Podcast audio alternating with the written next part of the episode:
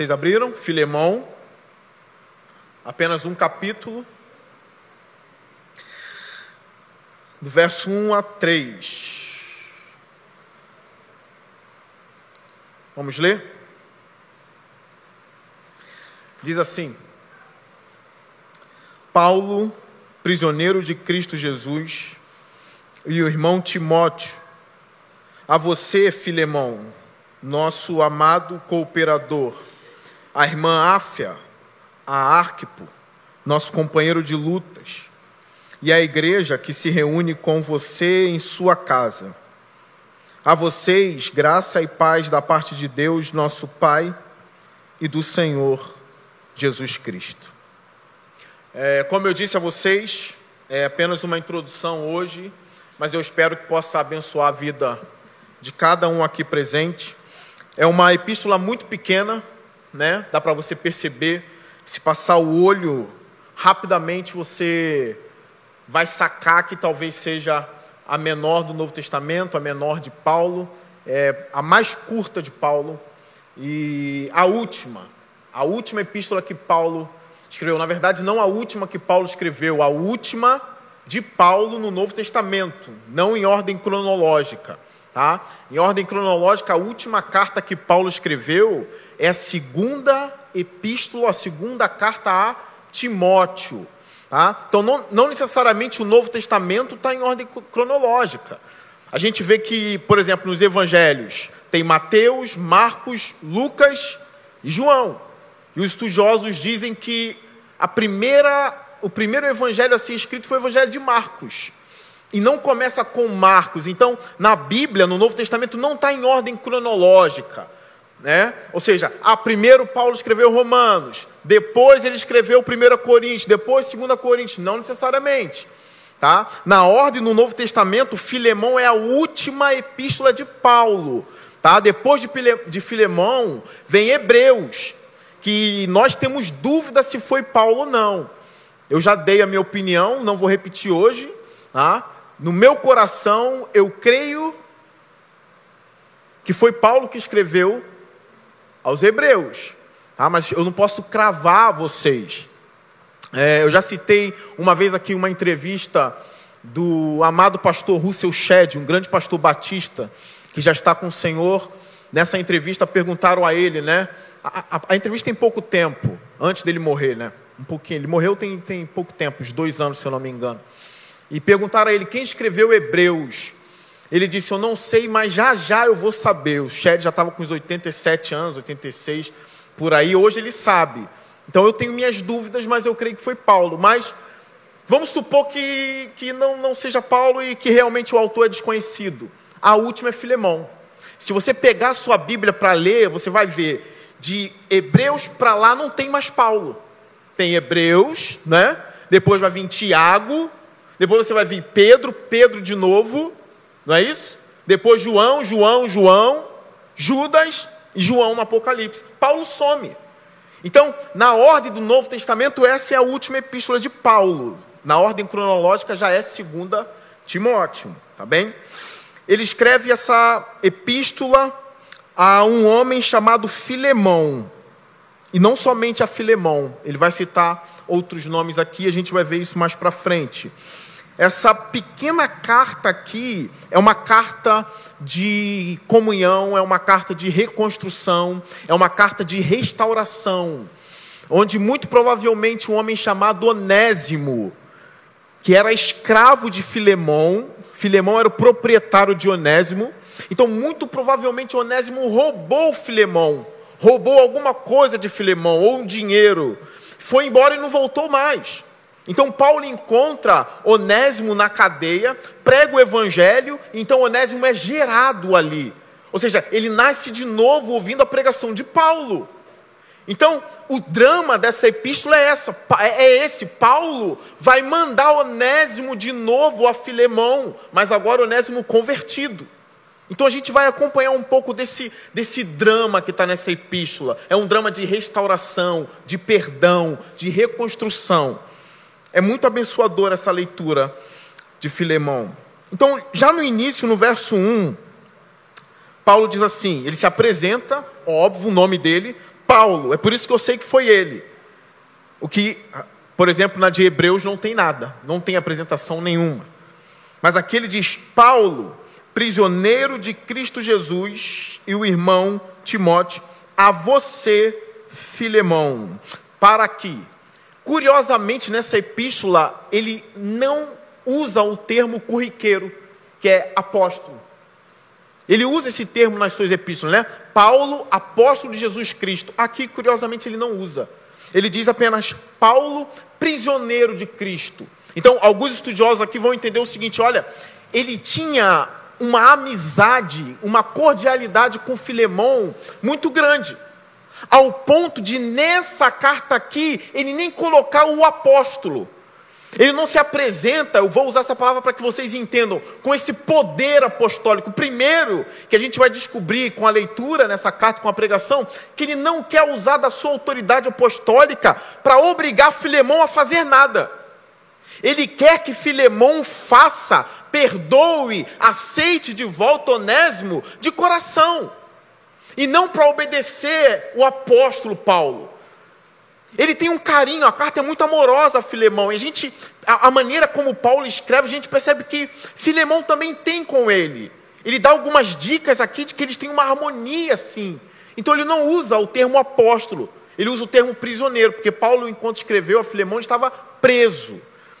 E, e esse, essa expressão aqui, prisioneiro de Cristo, não pense você que nessa epístola é, é um homem simplesmente devoto dizendo, não, Cristo é o meu Senhor, então eu sou prisioneiro dele. E ele estava livre. Não, Paulo não estava livre. Aqui é prisão literal, ele estava na cadeia. O que não significa que Paulo, no geral, era prisioneiro de Cristo, ou não era prisioneiro de Cristo. Ele era sim. Ele era escravo de Cristo, mas aqui ele está preso por causa de Cristo. Então, quando ele usa essa expressão, prisioneiro de Cristo Jesus, ele está deixando bem claro: olha, eu estou na cadeia por causa de Cristo. Paulo não roubou ninguém, não matou ninguém, não maltratou ninguém, mas ele deixa bem claro que o mal que está sobre ele é por causa de Cristo. Aqui a gente vê, e quando a gente também estuda a vida de Paulo no livro de Atos, todo o mal que esse homem sofreu, todo o mal que ele, que ele padeceu, foi por causa de Cristo. A gente vê que nada foi por culpa de Paulo. É por isso que era necessário caluniar Paulo, porque ele era um homem bom, irrepreensível. Então, tudo o que acontecia nele, as pressões que vinham sobre Paulo, até mesmo as pressões internas que ele sofria, que ele deixa isso bem claro em uma das suas epístolas, era por preocupação com as igrejas. Então, tudo na vida desse homem girava em torno de Cristo e igreja. Então, aqui ele se apresenta, Paulo, nome simples, Paulo. O que dá a entender que Filemão chamava ele de Paulo. Paulo. Eu sei que aqui na igreja as pessoas me chamam de pastor, ou outras, quando estão sozinhas comigo, me chamam de Léo, sem nenhum problema, mas em algumas igrejas isso é crime. Se você chegar para o pastor de alguma igreja, vamos supor que o nome dele seja, seja Alberto, só que ele é o pastor da igreja, né? ele é o bispo, é o chefe, fundador a igreja é patrimônio da família dele. E se você chama ele, ainda que sozinho, de Alberto, é um crime. Você está desonrando ele. Você está desonrando o que Deus botou sobre ele, isso na cabeça dele. Ele não aceita mais ser chamado pelo nome. O que me parece que Paulo não tinha essa síndrome, essa síndrome. Ele não tinha esse ego. Eu sei que é uma maneira respeitosa. Sim. Eu chamaria de apóstolo, sozinho talvez eu chamaria de Paulo, e, em público, para valorizar, para que as pessoas saibam que ele é, eu chamaria ele de apóstolo. Não teria problema com isso, eu não tenho esse tipo de problema. Mas aqui ele se apresenta simplesmente como Paulo, prisioneiro de Cristo Jesus. E ele cita um outro nome aqui, que é um pastor da igreja. A gente sabe que Timóteo é um pastor. Ele diz: e o irmão Timóteo e o irmão Timóteo. Alguns estudiosos dizem que ele citou Timóteo aqui como uma testemunha de que realmente era Paulo que estava enviando essa carta a Filemão, para que não seja um truque de Onésimo. É, óbvio, Onésimo não ia inventar o nome Paulo e se converteu o Evangelho, não ia inventar, mas Timóteo aqui é uma testemunha fiel de que é o apóstolo Paulo que está escrevendo essa epístola. Uma outra coisa curiosa aqui que eu deixei de falar, e aí você já vai anotando, tá? Na mente, aqueles os gênios que tem aqui, os especialistas, já vão memorizando, tá bom? Vão prestando muita atenção. Essa epístola aqui, provavelmente foi escrita no mesmo pacote que a carta Colossenses. Por quê? Filemão é de Colossos. Vocês sabiam disso? Filemão, Onésimo veio de lá iria retornar para lá. Então, essa igreja aqui, que está na casa de Filemão, e a gente vai ver isso daqui a pouquinho, Filemão e os outros são tudo de Colossos. Então tem muita semelhança, nome citado em Colossenses que está aqui também. Então é no mesmo pacote, ele está escrevendo, ele vai enviar essa carta no mesmo pacote que ele envia para a igreja de Colossos, que são chamados de Colossenses. Filemão está dentro disso daí. E Timóteo é testemunha disso tudo. E ele continua, né, depois de citar Timóteo, ainda no verso 1, agora na parte B, ele diz: A você, Filemão, então ele deixa claro: essa carta é pessoal. É para um homem. E o nome dele é Filemão. Eu chamo pelo nome. O que para mim já é uma glória tremenda. Imagine o apóstolo Paulo sabendo quem eu sou e conhecendo o meu nome. Alguns podem pensar assim, mas que glória é essa, pastor? Seria bom, né? Bom mesmo é se Jesus soubesse o seu nome, de onde você é. Não, eu sei. Mas eu não, eu, eu não menosprezo, eu nem posso menosprezar o meu apóstolo, que é o seu apóstolo. Paulo é seu apóstolo. Ele está vivo em cada epístola que escreveu. E cada epístola de Paulo é palavra de Deus para sua vida. Cada uma.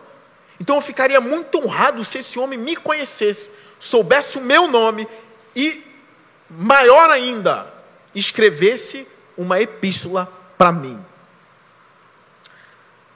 O que torna Filemão um homem notável. Notável. Não é qualquer um na igreja. Não é aquele tipo de pessoa que ninguém conhece na igreja. Uma vez eu presenciei uma cena. É engraçado, não vou citar nome, porque são pessoas queridas que eu gosto muito. De Evangelismo, a gente evangelizando, não era a minha igreja, eu só fui ajudar, isso tem alguns anos. E o jovem foi lá e evangelizou um outro jovem, eu estava perto, era a vez dele de falar, eu estava ali observando ele, e ele evangelizando, chegou uma hora que. Aí o rapaz que estava sendo evangelizado disse assim: Não, eu sou crente já. Aí o jovem que estava evangelizando disse assim: Tu é de que igreja? Aí ele falou o nome da igreja. Aí o rapaz que estava evangelizando disse para ele: É a minha também, eu sou de lá. Acredite se quiser, isso é verdade, eu presenciei isso. Inclusive, eu botei uma pilha nele por muito tempo. Ele evangelizou um cara da própria igreja e não sabia. Filemão não é esse cara. Ele é alguém notável, ele é um cooperador, ele é um trabalhador, ele é visível na igreja. Ele não é um parasita. Ele também não é aquele tipo de pessoa que diz assim: não, eu sou na igreja, mas meu ministério é o banco. Só sentado. Mais nada. Dez anos sentado. Talvez receberia uma carta de Paulo, mas com outro tom. Talvez você receberia a carta de Paulo, mas com outro tom.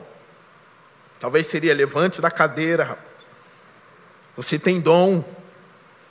Eu não creio que exista alguém na igreja de Cristo que não tenha dom do Espírito. Todos têm. Então ele diz: Filemão, e aqui ele vai deixar bem claro o ponto que, que eu frisei agora. Que Filemão não era qualquer um.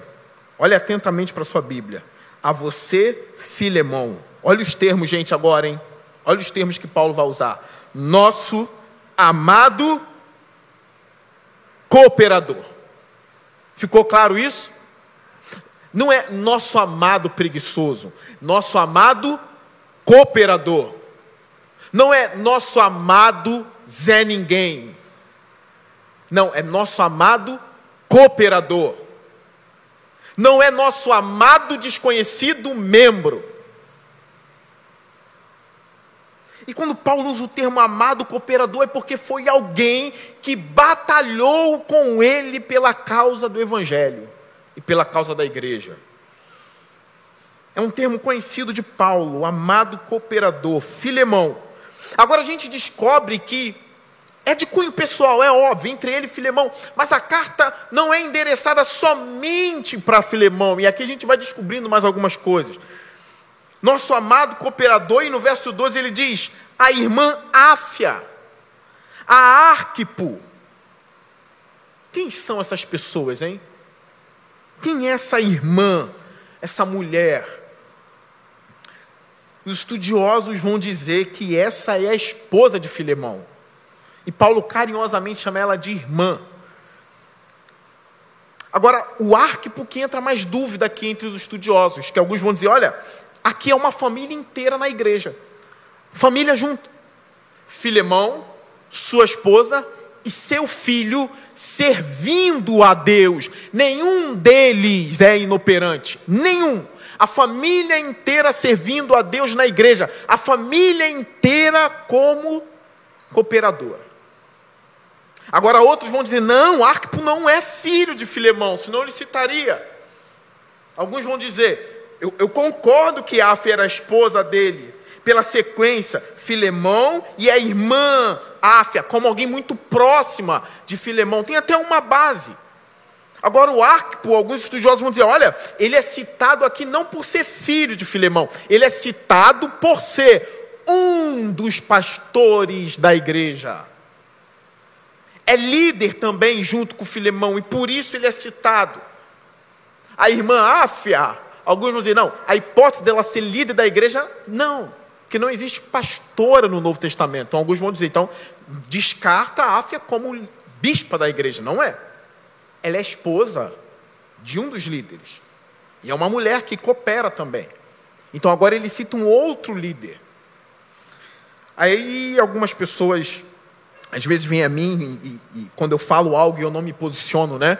Dou a posição de algumas pessoas e algumas, algumas pessoas chegam e qual é a sua posição? Eu não sei quem é Arquipo. Pode ser filho ou líder, não me importa. O que importa aqui é que ele é um trabalhador. Olha como Paulo descreve esse homem. A Arquipo, nosso companheiro de lutas.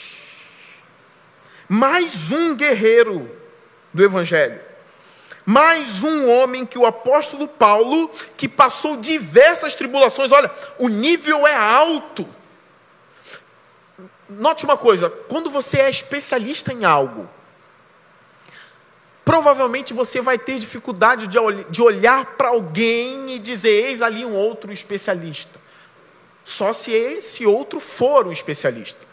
Se você é muito bom numa coisa, muito, muito, muito bom, para você chegar e elogiar alguém, ou botar esse alguém num nível também alto, é porque esse alguém tem méritos e é também um especialista. A gente vê que Paulo, ele sim enfrentou batalhas terríveis pela causa do Evangelho. Ele sim enfrentou bestas, feras, correntes, chicotes, um monte de coisa, naufrágio que eu citei aqui na quarta-feira. E mesmo ele passando por tudo isso, ele consegue admitir que Arquipo é um guerreiro. O nível de Paulo é alto, irmãos. Para ele olhar para alguém e dizer: olha, esse homem aí, ele é companheiro de lutas, é porque é. Lembra da briga que ele teve com Barnabé por causa de Marcos? Que em um determinado momento desistiu, achou talvez a missão muito pesada e voltou atrás. E Paulo não quis mais aceitar João Marcos nas suas viagens por causa disso. O nível de Paulo é alto. Então ele reconhece Filemão, Áfia, Arquipo, como guerreiros, como pessoas do Evangelho, companheiros de lutas. E agora uma coisa importante aqui. tem mais alguém ou mais gente para ler essa carta. Essa carta também é endereçada a quem? À igreja. Então repara, eu sei que o nome é Carta a Filemão. Ele vai falar diretamente com Filemão, mas não é para Filemão ler em secreto, não, gente. Lê lá as exortações do apóstolo acerca de um cara que roubou ele, foi embora. Agora ele tem que perdoar, aceitar, esconder a carta. Essa carta não é só para Filemão, é para a esposa, é para um provável filho ou um outro pastor da igreja, e para toda a igreja.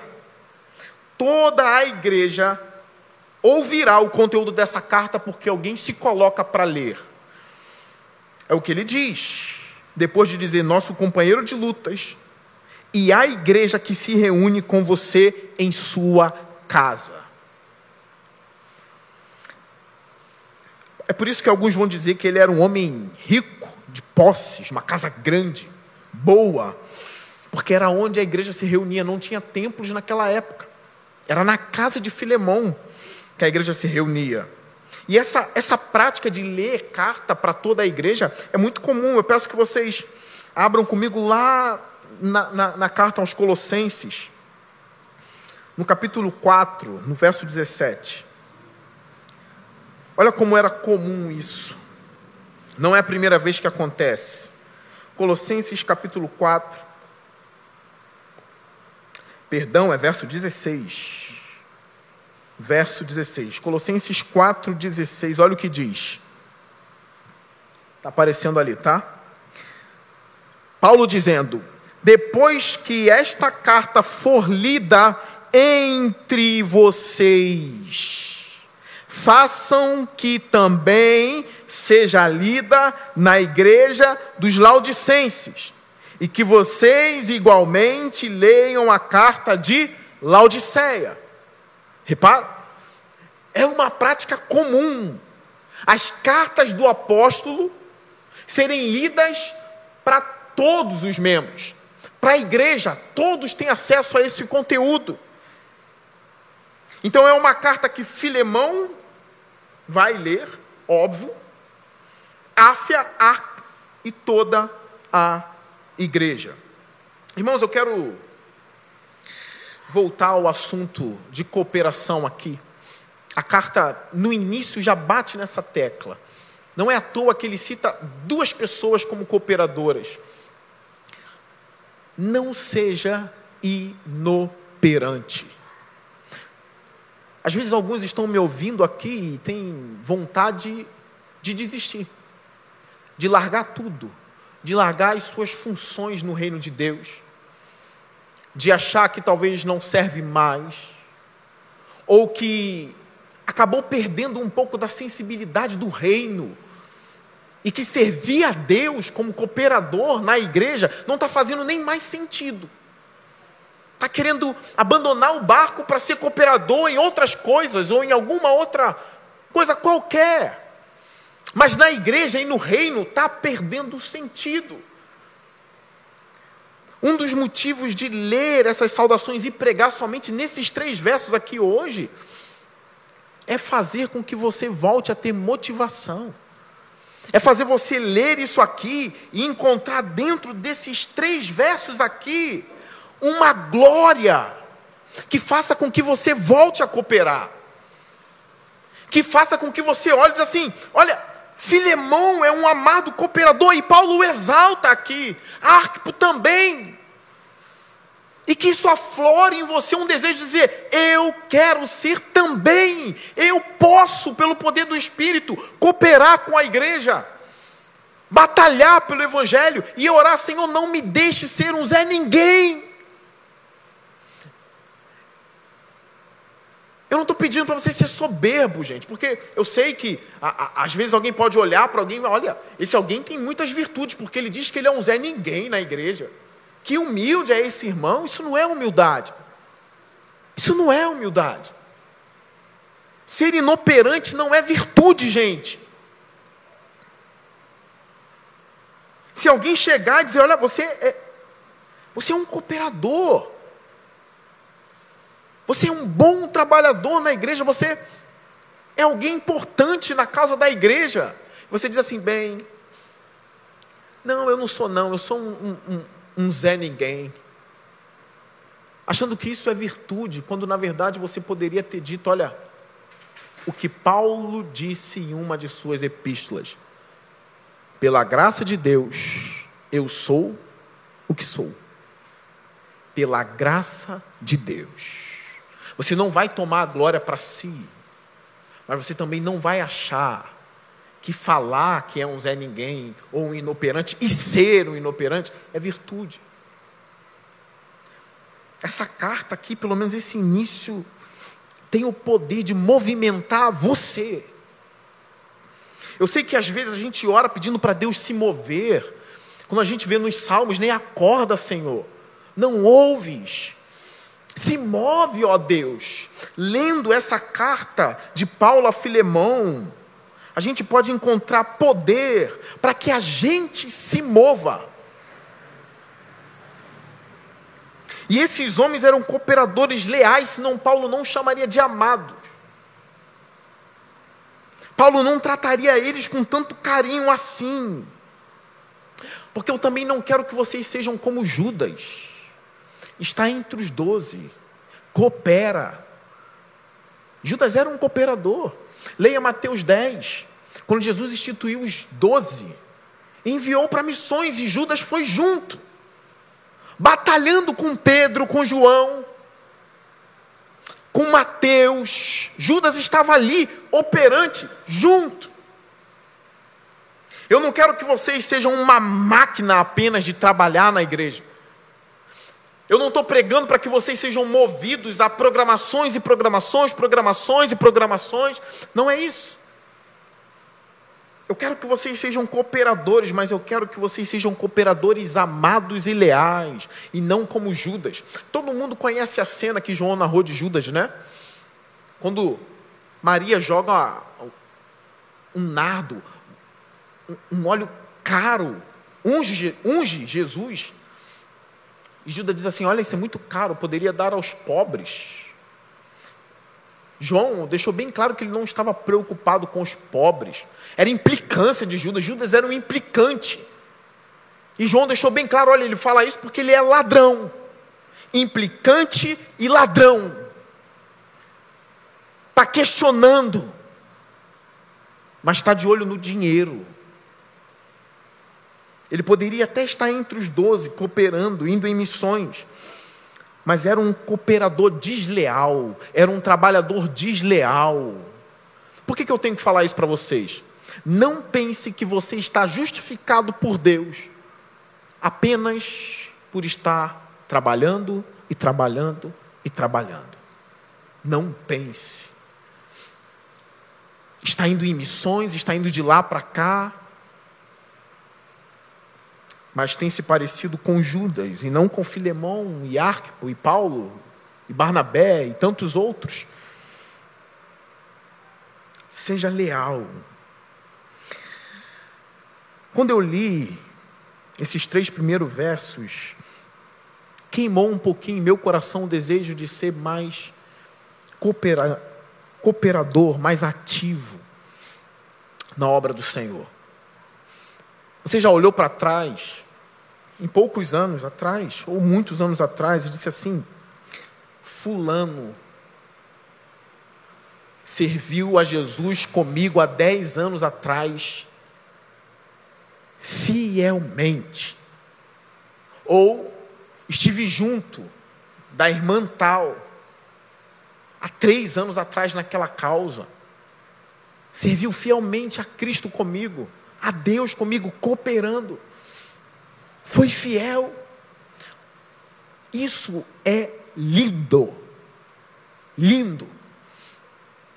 As coisas se movem e acontecem na igreja por causa de vocês, das ações de vocês.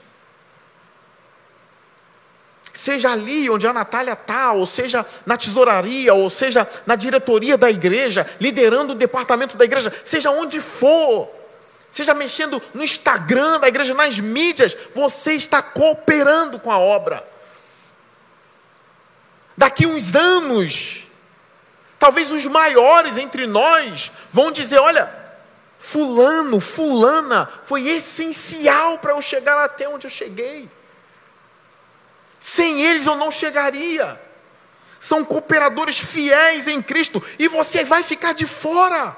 Você não vai ser lembrado nem daqui a 5, nem 10, nem 15, nem 20 anos. Ninguém vai lembrar de você na igreja. Vai passar o tempo, você não se destacou. Pessoas chegam e já assumem o seu posto. Se desenvolvem mais, são chamados de amados, de queridos.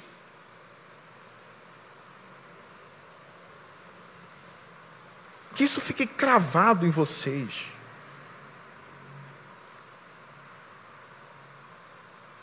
Você não sente nada ao ouvir isso? Você não sente nem um, uma pontadinha, ou uma pontada de vontade de querer ser um pouco mais? Ser operante? Nada. Ao ler a forma como Paulo escreve a esses homens, como Paulo conhece eles, como Paulo cita eles.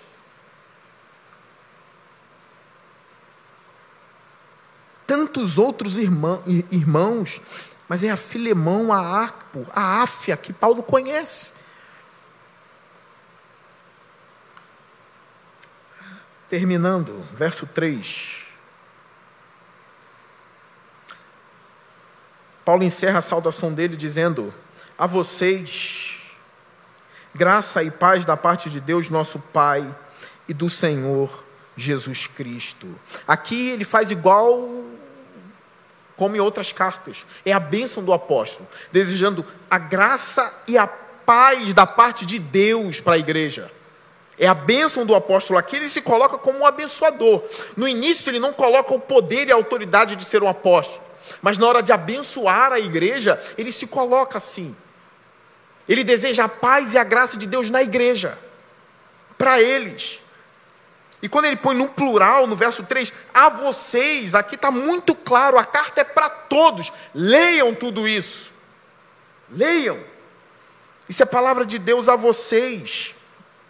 Eu quero lembrar que Pedro, quando ele fala sobre Paulo, na segunda epístola dele, ele diz que Muitos têm distorcido que Paulo escrevia, distorciam o que Paulo escrevia. E Pedro diz assim: como eles fazem com as demais escrituras para a própria condenação. Pedro coloca os escritos de Paulo como escritura, escritura sagrada. Isso aqui que eu estou lendo para vocês é sagrado.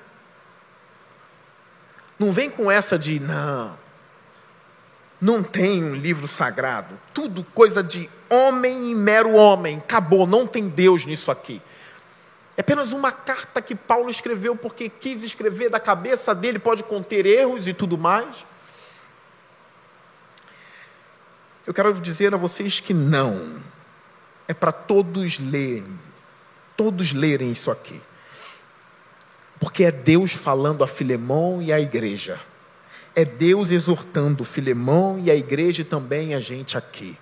E eu expondo essa parte a vocês. Eu creio que é o que Deus quis que você ouvisse. E trouxe você aqui para ouvir. Eu quero terminar lendo 2 Timóteo, capítulo 3, no verso 14 em diante.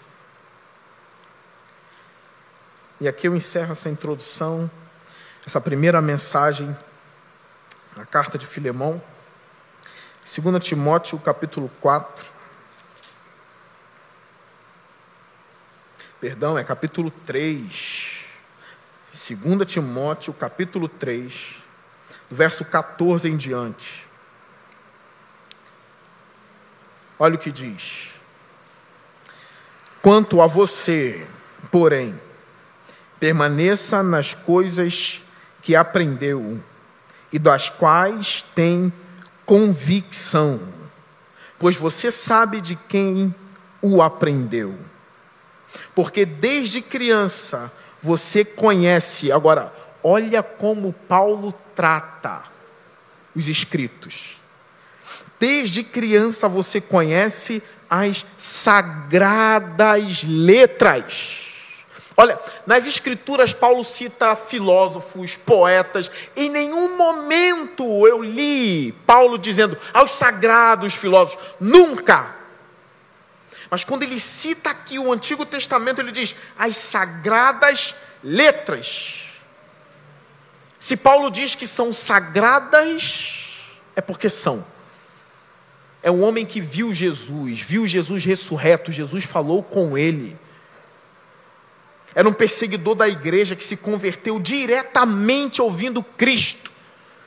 Um homem com uma experiência dessa, vendo Cristo ressurreto, diz sagradas letras, é porque são sagradas sim. E é por isso que eu me empolgo e eu gosto quando Pedro diz que o que Paulo escreve é escritura. O que estava nas mãos de Filemão é escritura sagrada. O que ele manda que todos leiam é a Escritura.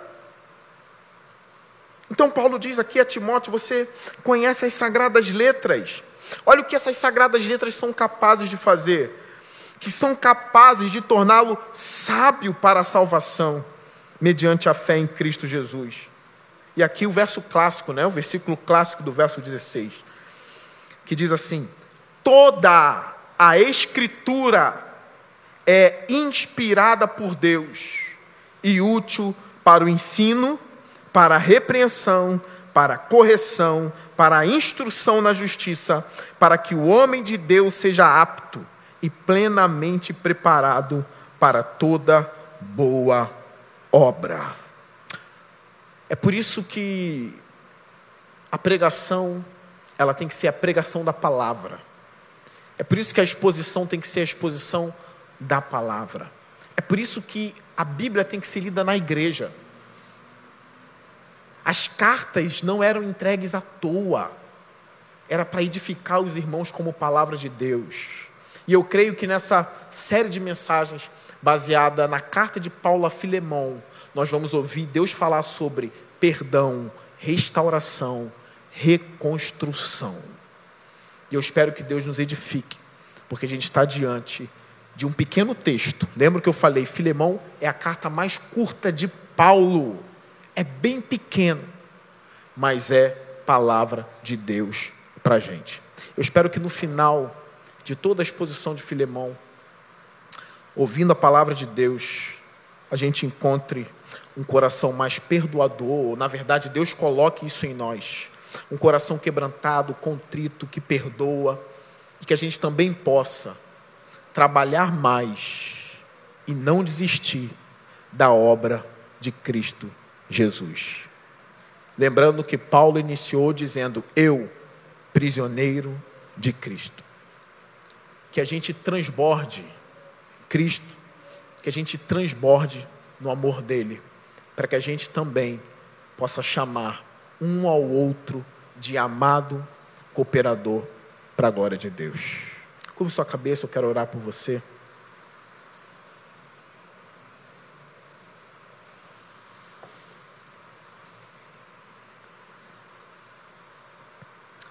Senhor Deus, obrigado pela tua palavra. Senhor, peço que nesse momento o teu Espírito põe em nossos corações um amor pela tua obra. Senhor, se algum irmão em Cristo entrou aqui desanimado com o teu evangelho, com a tua obra, com o teu reino, que ele seja encorajado agora, Senhor. Que ele venha encontrar uma beleza no texto que foi pregado, ainda que um pequeno texto, uma pequena parte de um pequeno texto. Que ele tenha encontrado uma beleza aqui na cooperação e que ele possa sair daqui renovado, Senhor, por essas simples palavras, mas que vieram de Ti. Esse é o meu desejo e é a minha oração em Cristo Jesus. Amém.